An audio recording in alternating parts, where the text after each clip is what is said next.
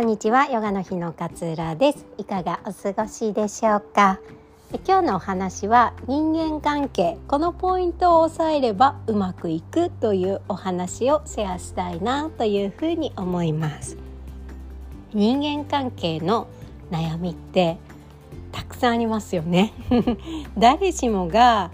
抱える悩みの一つが人間関係だと思うんですよね。まあ、それは例えば会社の上司と部下とかっていう関係の人間関係や同僚との人間関係もそうだし家族夫との関係とかも人間関係の一つだし例えば母親との関係義理母との関係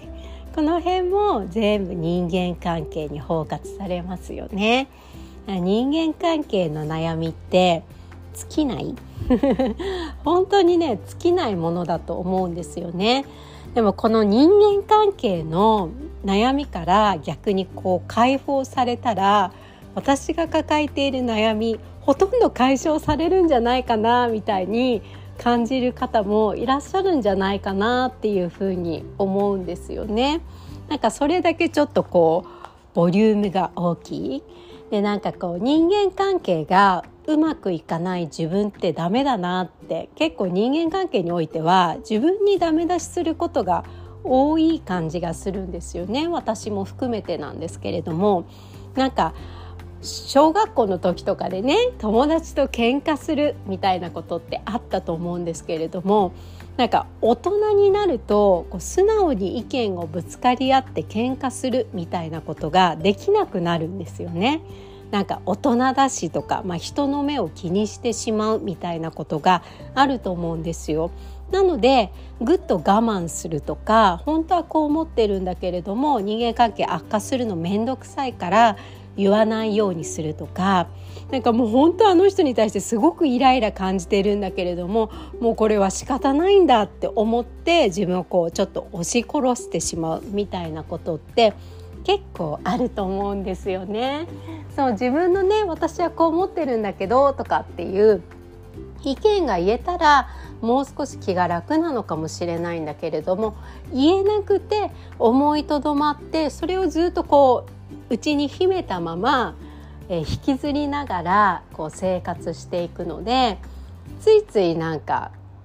ダメだな自分はっていう風な思いに駆られてしまうみたいなことってあるんですよね。なんか大人なのに人間関係って気づけないんだとかって思いがちだけれども大人だからこそ難しくしてるんじゃないかなって最近思うんですよね。そう子供の時のようにねこう意見をざっくばらんに言い合って喧嘩もするけれども翌日になったらまた遊ぶみたいなそんな感覚でね捉えることができればきっともっと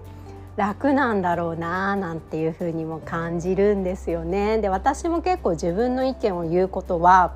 ずっと苦手意識があったので、まあ、結構我慢して抑え込むタイプでストレスをためる。で相手がこうねいなくなるとずっとその相手のことについてブチブチ ブチブチブツブツなんかモヤモヤずっと考えるみたいなねことが結構ありました。ね、私が大きくこの人間関係を考える上でねあの気をつけたというか意識がシフトしたことってこう判断をしている限り人間関係って進まないっていうことに気がついたんですよ。で人間関係をこう進めるためには理解するもうこれしかないって思ったんですよね。で私たちって生きていく上でいろんな判断をしてるんですね。例えば信号が青になったから渡ろうとか信号が例えばない時の横断歩道を渡る時って右見て左見て車来てないかなって確認してでも子供が一緒にいる時って子供は歩くのが遅いからちょっと遠目に車が見えたとしても自分一人だったらさーって行けるんだけれども子供と手つないでるからあれ見送ってから行こうみたいな判断これも立派な判断なんですよね。私たちって常日頃判断することになので慣れてるんですよ。判断して進んで判断してチョイスしてみたいなことをやっているんですよね。判断大好きというか判断得意なんですそれがないと生活できないし車にひかれちゃったら困るしみたいな感覚でもう判断が結構身についちゃってしまっている体に染みついてしまっている。でこれは人間関係にもあの言えることだなっていうふうに思うんですよね。要は人間関係って期待がつきものじゃないですか。特に身近な関係の人には期待がつきもの。でこうであってほしいなこうしてほしいな私の考えはこれだからこういうふうに従ってほしいなっていうような期待がいつも隣り合わせなんですよね。でそれが叶わないことどうしてやってくれないんだろうとか何であの人はこれを嫌だって感じないんだろうとかどうしてあの人は気が付かないんだろうみたいなことにこうちょっとイライラしてってしまうんですよね。でもそれも判断なんですよね。相手に向けているこう自分目線の判断がそこにあるんですよね。あなたはこうするべきとかこうあってほしいとかあとはもう一つあの人ってこういう性格だよねとか私こういうタイプの人って苦手だよねとかっていうような判断があってその判断の眼鏡をかけて相手を見ているっていう感覚なんですよね。でいつの間にかこれを判断してるんですよ。ああいうタイプ苦手とか。なんかこうするべきなのにどうしてあの人はこれ通りに仕事をしてくれないんだろうとかそこでなんかギクシャクするんですよ人間関係が。で例えば親がね私もそうですけど子供の足りないところを見てなんか厳しくしてしまうこととかってありませんか？それとかなんかこう上司が期待通りに動かない部下に不安を募らせることとかこう男女の関係で分かってくれない相手にこう苛立ちを覚えたり寂しさを覚えるとかっていうのも全部判断が入っているからなんですよね。要はこういうふうにするべきなのにと思って子供に伝えているのに子供はやってくれないとかこういうふうに仕事するべきなのにこれがうまくいく方法なのにこれを教えているのに後輩がその通りにやってくれない。とかっていうところで不安不満がね募ってきたりするんですよね。このこう動くのが当然。なのに従ってくれないって。相手のここが問題だからよだよね。っていうふうに判断している限り人間関係ってうまくいかないんじゃないかなって思うんですよね。もうここは判断じゃなくて理解判断している限りは自分にこうこうするべきだみたいなこうであってはいけなくてこうするべきだみたいな考え思い込み概念があるので進まないんですよ。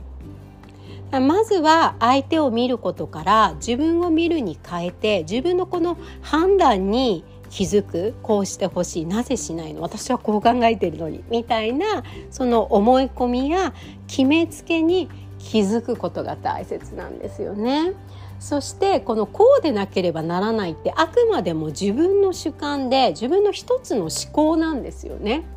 それを相手にそっくりそのままあのその通りにしてくださいっていうのってやっぱおかしな話なんですよね。自分の主観を押し付けていることになってしまうのでなので一旦思い込みに気づいたら一回こう離れることがすごく大切なんですよ。で心はね基本的に判断されたくないと思ってるんですよ。今自分が相手を判断することを話しましたけれども私自身は相手からこんな風に判断されるのは嫌だ。例えば桂さんってこういうタイプの人間だよねとかって判断されるのめちゃくちゃ嫌です。お互い判断されるのって嫌なんですよ。でお互いやっぱり心の基本は理解してもらいたいなんですよね。なので自分がこういうふうに判断してるなってまず気づいたら判断をこう手放さない限り理解につながっていかないから一旦判断を手放して理解できるかな。相手のここの考えどうやって私は理解ができるかな。そっちの方に意識を変えていくのが最善の方向性なんですよね。人間関係を築く上で。私はこういう概念を持ってますとでも相手は相手でこういう概念が持ってますってなったらまずは相手のあそういう考え方もあるのねっていうところを理解してあげる理解しようと努めてあげることが何よりも大切なんですよね。で理解してしようとしてるよっていうふうに思う方もいらっしゃるかもしれないけれども理解が進んでないっていうふうになるのであればやっぱりそこにはまだ自分の判断があってそこにこう執着している自分がいると思うんですよ。これは絶対正しいからっていう。